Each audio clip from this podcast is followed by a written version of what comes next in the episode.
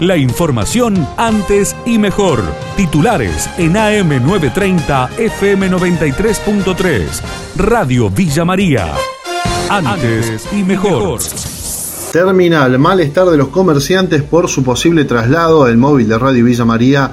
Diálogo con los locatarios para conocer su opinión. Sí, la verdad es que sorprende porque acá, bueno, más allá de eso que somos los últimos en consultar, para todos quede tranquilo eso lo que menos consultan la gente de transporte para, para modificar, para hacer, para cambiar, así que no, no, no, no de extrañarse, pero nos hemos enterado por la prensa que, que, suena esa idea, además hay que ver, esperar qué propone. Mire, me deja un poco perplejo con su pregunta porque nosotros no tenemos ninguna novedad. Nadie vino a consultarle, nadie vino a pedir una... Hemos pedido una reunión con el Marchés no sé, un abogado, nunca más apareció. Vino, cobró el canon y desaparecieron. Acá no vino ni el intendente anterior Rosso, ni el señor eh, abogado Gil, nadie vino a, proponer, mire, hay un proyecto, todo. Acá no nos vamos a mover hasta que no venga alguien de la plana mayor política que llamaría a, a decirnos qué es lo que quieren hacer con nuestra terminal. Me parece bien,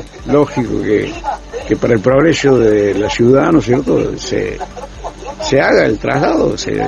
Comenzó el juicio por el crimen de Nora Dalmazo ocurrido hace 15 años atrás. El viudo Marcelo Macarrón es el único imputado, la cobertura del colega Guillermo Davías. A las 11, eh, no de manera puntual porque hubo retrasos, alguna desaveniencia, algún eh, cruce con la ubicación de los trabajadores de prensa, pero a las 11 comenzó el juicio eh, contra eh, Marcelo Macarrón, en este caso está imputado por eh, haber sido la persona que mandó a matar a su mujer, así directamente, es el juicio que comenzó a ventilarse, es una larga lectura de la acusación en estos momentos con los componentes de la causa, con los testigos que deben desfilar, hoy seguramente será la presentación formal de manera técnica, precisamente de este juicio que ha comenzado estaba eh, Marcelo Macarrón, que dentro de un revuelo periodístico, como era previsible, ingresó eh, con ansiedad, dijo que está esperando este juicio. Acuerdo gobierno FMI. El senador cordobés Luis Juez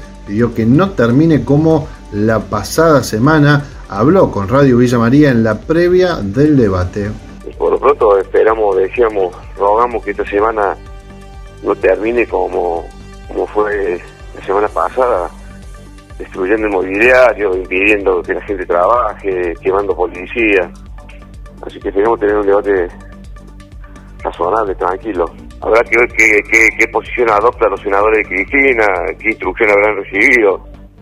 Pero la verdad que eh, es una canallada, ¿no? Porque eh, que tenga que ser la oposición quien sostenga eh, determinada conducta en un momento de absoluta fragilidad del presidente, la verdad que habla muy mal de, del esquema de gobierno. ¿no? También respecto al acuerdo con el FMI, el análisis del economista Carlos Segiaro. Estaba mirando diario La Voz del Interior y el título era Acuerdo con el Fondo Monetario, el proyecto ingresa al Senado y todos miran a Cristina. Mm. La verdad, no sé para qué le van a mirar a Cristina porque Cristina no vota. La vicepresidenta de la Nación es la presidenta del Senado, pero no vota. Solo vota en el caso de que haya algún empate. ¿te y alguien dirá, bueno, está bien, pero no votará, pero ella influirá sobre los senadores. La mayoría de los senadores responden a los gobiernos provinciales. Y todos los gobernadores del oficialismo y de la oposición dijeron explícitamente que apoyan el acuerdo con el Fondo Monetario. Argentina se posiciona como proveedor estratégico de granos en España, lo indicó Jorge de Saja, director general de la Confederación Española de Fabricantes de Alimentos Compuestos para Animales.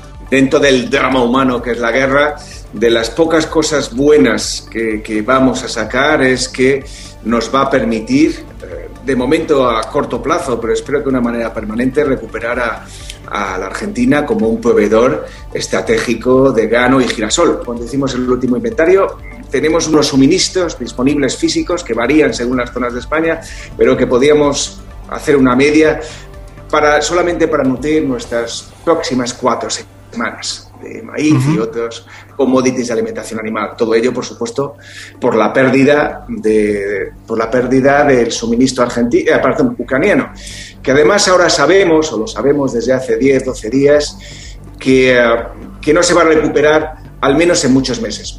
¿Cuánto influye la harina en el precio final del pan? Diego Cifarelli, presidente de la industria molinera, dialogó con nuestra emisora. La verdad que lo que a mí me, da mucha congoja es que todavía no hemos podido ganar como referentes de esta cadena la batalla sobre la sociedad civil en el buen sentido de la batalla, para que entienda la sociedad y todo el mundo cuánto incide la harina en el pan y la formación de los otros productos farináceos, ¿viste? Entonces, mientras no podamos convencer a la gente, mostrarle que en una docena de facturas de harina tenés 22 pesos, que una docena de churros de harina tenés 10 pesos, el precio de venta pónganlo ustedes, yo les digo lo que hay de harina, y que en un kilo de pan de harina tenés 60 pesos, y con todo este desastre que se armó, el pan debe haber aumentado entre 10 y 20 pesos, en el mejor de los casos. Pues fíjate, yo le regalo la harina a un panadero y si me lo vende a 300, lo vende a 240, no parece ser tan diferente.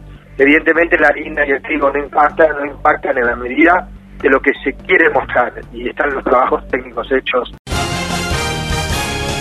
La información de Villa María y la región. AM930, FM93.3. Radio Villa María. Antes y mejor.